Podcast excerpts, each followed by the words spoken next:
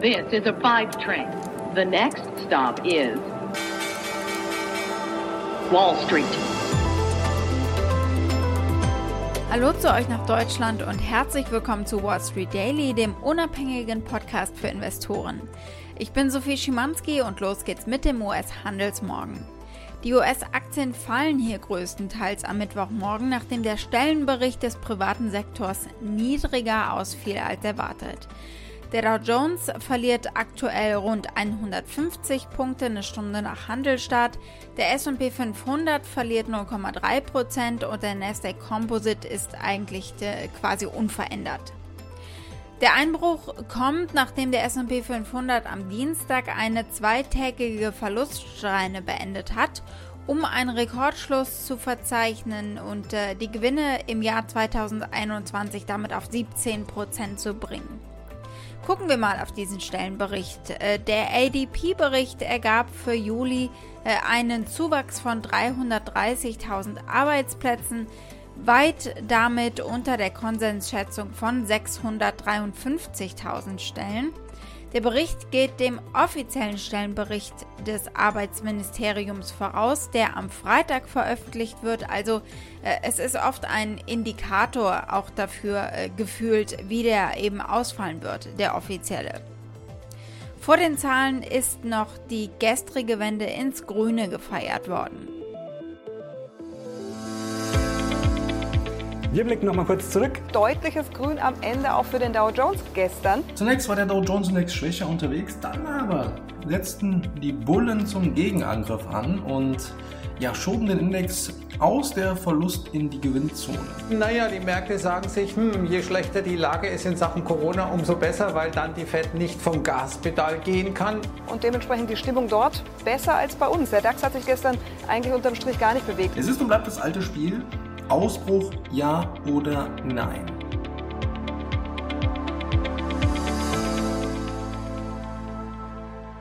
Unsere Themen heute. Wir gucken mal auf ein City Downgrade. Die City wertet gleich mal den ganzen US-Aktienmarkt ab.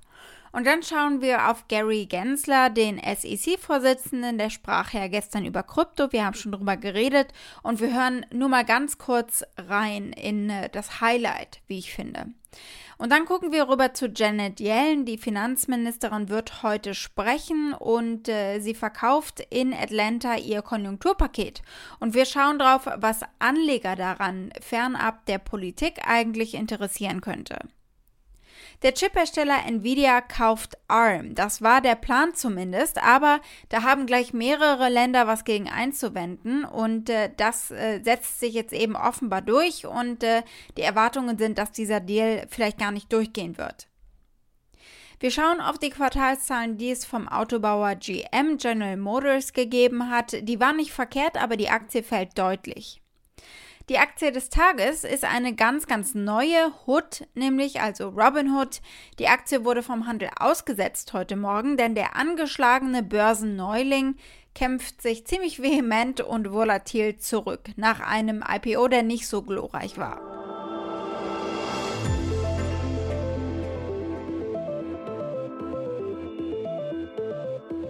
Unser erstes Thema. Das globale Strategieteam der Citigroup geht davon aus, dass die Zinsen bis 2022 steigen werden, was dann wiederum die Aktienbewertungen und vor allem Wachstumsaktien unter Druck setzt.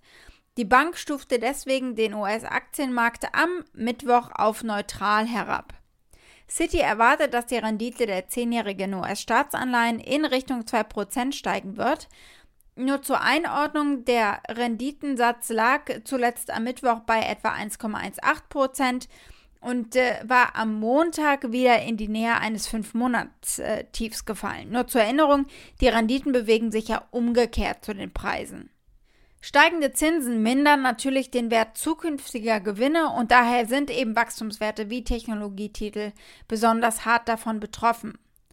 Ein weiterer Anstieg der Zehnjährigen könnte eine 5- bis 10-prozentige Underperformance des globalen äh, IT- und Technologiesektors bedeuten, das schreibt die City. Wir haben gestern schon über den SEC-Chairman Gary Gensler gesprochen und äh, seine Rede zu Kryptowährungen und heute wollte ich euch mal mein Highlight zumindest vorstellen aus der Rede. Er hat gestern gesagt, dass er die Kryptowährungsmärkte im größtmöglichen Umfang regulieren will.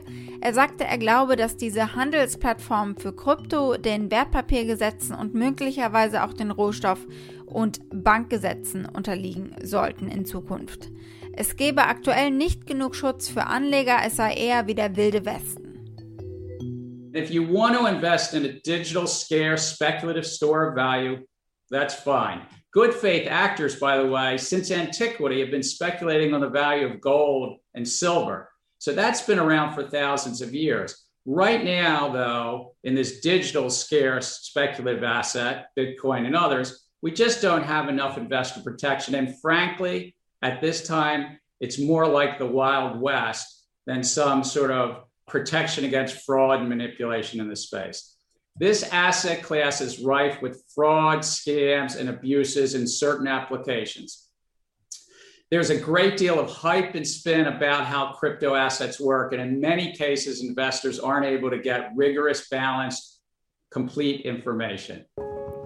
Gehen wir mal vom Vorsitzenden der Börsenaufsicht zur Finanzministerin Janet Yellen. Die wird heute in Atlanta sprechen und wir gucken mal, was zu erwarten ist und was spannend für die Märkte sein könnte. Kurz vorweg, es geht natürlich um die Konjunkturpakete. Yellen versucht die Öffentlichkeit für das parteiübergreifende Infrastrukturgesetz zu gewinnen und den noch größeren Ausgabenplan der Demokraten in Höhe von 3,5 Billionen US-Dollar. Darum geht es auch. Spannend ist dieser Auszug aus äh, ihren vorbereiteten Notizen. Wir haben uns an Amerika als größte Wirtschaftsmacht der Welt gewöhnt. Wir sind aber aktuell nicht auf dem Weg, das auch zu bleiben, aber mit diesen Investitionen glaube ich, dass wir es schaffen. Wir haben jetzt die Chance, das Fundament unserer Wirtschaft zu reparieren. Und dann schrieb sie noch, sie sorge sich nicht um die Kosten dieses Pakets an sich, sondern eher um die Kosten, äh, wenn es nicht verabschiedet wird. Klar, die Wirtschaft würde einen gigantischen Boost bekommen und damit eben auch die Wall Street. Demokrat Richard Durbin spricht davon hier, dass es das größte Investment in Infrastruktur jemals sei und vor allem eben äh, auch Jobs schaffen wird. This plan will help us protect America's infrastructure, our economy, and American families from 21st century threats of climate change, extreme weather, and cyber attacks. It's the largest investment in resilience of physical and natural systems in American history. With this plan, we can create thousands of good paying, family supporting jobs, and the majority of these jobs may not require a college degree. Wir haben an dieser Stelle schon über diesen Deal geredet. Chiphersteller Nvidia will ARM kaufen. Der Deal wurde im vergangenen September unter großem Getöse angekündigt. Denn der Deal wäre natürlich eine der größten Übernahmen im Halbleitersektor jemals. Und da gucken Wettbewerbsbehörden auf der ganzen Welt natürlich genauer hin. In den USA, Großbritannien, China und Europa wurden bereits Untersuchungen gestartet, nachdem sich andere Unternehmen wie Qualcomm, Microsoft, Google und Huawei beschwert hatten, dass der Deal schlecht für sie und die ganze Halbleiterindustrie sei. Das Vereinigte Königreich erwägt Berichten zufolge den Deal aus Gründen der nationalen Sicherheit zu blockieren. Und in China und Europa ziehen sich diese Untersuchungen in die Länge. Also es wird auf jeden Fall länger dauern, diesen Deal abzuschließen, wenn es denn wirklich dann zustande kommt. Zum Deal an sich mal, Nvidia will 40 Milliarden zahlen an Softbank, um äh, den Chip-Designer ARM von ihnen abzukaufen. Jim Cramer sagt, er ist Nvidia-Fan so oder so, denn Nvidia habe vielleicht schon Zugriff auf alle überlegenen ARM-Technologieteile. If you go over the most recent line of chips, many of them are ARM. They're ARM derivatives. So maybe there's a Trojan horse here.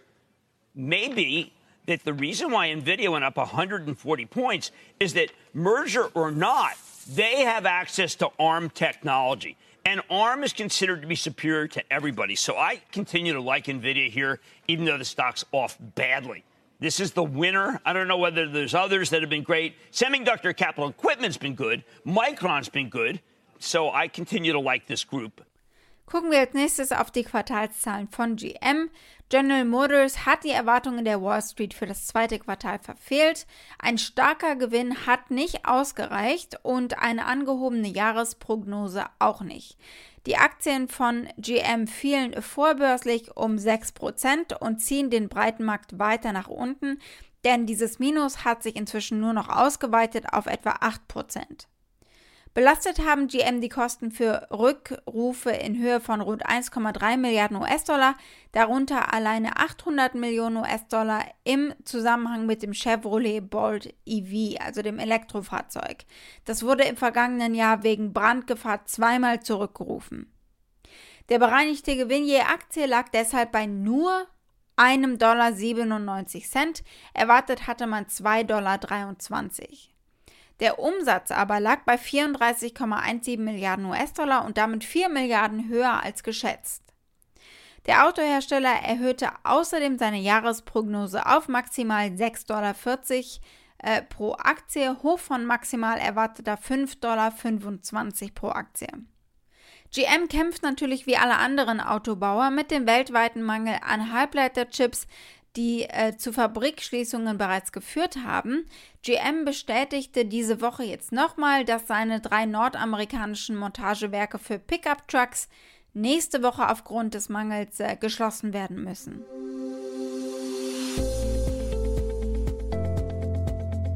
Gucken wir auf den Börsenneuling Robinhood. Die umstrittene Trading-Plattform, die kennt ihr, da muss ich euch jetzt gar nicht mehr zu äh, erklären weiteres. Die Aktie von Robinhood macht ihr glanzloses Debüt von der letzten Woche an der Nasdaq wett. Also eigentlich mehr als wett, denn sie kletterten 65% heute Morgen und mussten dann sogar wegen starker Volatilität vom Handel ausgesetzt werden. 120% sind sie diese Woche schon gestiegen. Aktuell steht die Aktie bei knapp 60 Dollar, also sie hat sich ganz leicht abgekühlt. Aber zur Erinnerung, die Aktie kostete beim IPO 38 US-Dollar pro Aktie, fiel dann aber am ersten Tag um 8% und wurde weitgehend eigentlich unter diesem Preis auch gehandelt, bis sie am Dienstag um mehr als 24% angezogen ist. Es ist unklar, was genau jetzt die Aktie in die Höhe treibt aktuell, aber die Aufmerksamkeit von Star-Investorin Cathy Wood schadet sicherlich nicht. Woods ARK Invest kaufte am Dienstag nochmal knapp 90.000 HUD-Aktien für ihr ARK Fintech Innovation ETF. Das ist jetzt eine Position im Wert von 4,2 Millionen US-Dollar gewesen, basierend auf dem Schlusskurs von Robinhood von 46 US-Dollar. Also angesichts des Anstiegs heute ist da nochmal ordentlich was hinzugekommen. Und diese Position ergänzt ja nur die rund 3,15 Millionen Aktien, die Wood seit dem Debüt des Unternehmens letzte Woche schon gekauft hat. Natürlich ist Robinhood unter viel Druck, äh, vor allem von Seiten der Regulierungsbehörden, aber den Ärger, den sie mit Kunden hatten, der scheint vergessen. Die Nutzerzahlen stehen auf Rekordhoch und äh, der kanadische Unternehmer und Politiker Kevin O'Leary sagt, er ist Fan, er ist Anleger in Robinhood, äh, sagt er hier auch. Regulierung sei wichtig, aber am Ende entschieden eben die 20 Millionen Portfolios, äh, die Robinhood äh, eben aktuell hat und Robinhood sei gekommen, um zu bleiben. Robinhood is here to stay. Bottom line is investing, whether you're in Robinhood or any of the money center banks or any of the online services, is a speculation. I don't care what stock you buy. When you buy something, that has volatility to its price, you are speculating. And whether you're 18 or whether you're 80, you're going to play the markets for what they've given you for the last 100 plus years, a 7 to 8% return in aggregate. Now, if Robinhood can democratize investing, I think that's a good thing. I'm a, I'm a fan, I'm a shareholder, and I'm a big fan of Vlad's. And a lot of people don't understand the platform. You know, one thing you can't do on Robinhood is short stocks. I mean, he is trying to protect investors and teach them how to invest. I see nothing wrong. And by the way, in terms of fining, you know, FINRA regulations and SEC and, and regulators, every single money center bank has been fined in the in, in past years. Sometimes they break the rules, and that's why we have regulations, and I'm all for it. But at the end of the day, 20 million accounts say it all. Robinhood is here to stay. Robinhood erregt aber nicht nur die Aufmerksamkeit von Cathy Wood, sondern auch die von Privatanlegern. Die Aktie mit dem Ticker HOOD, also Hood, ist Thema Nummer 1 auf dem Wall Street Bets Tracker Swaggy Stocks. Bislang gibt es nur zwei Analysten, die die Aktie covern. Das wird natürlich noch mehr werden. Und äh, einer hat ein Overweight-Rating, der andere ein Kaufrating auf der Aktie. Sie sehen die Aktie in den kommenden zwölf Monaten die 100 Dollar überschreiten. Mit Blick auf diesen Handelsmorgen könnten sie damit absolut richtig liegen. Wall Street. Damit war es das für heute. Ich hoffe, ihr seid morgen wieder mit dabei. Schickt gerne eure Fragen oder Vorschläge. Ihr erreicht mich unter wall-street-daily at mediapioneer.com. Habt einen schönen Abend heute noch. Bis morgen, eure Sophie.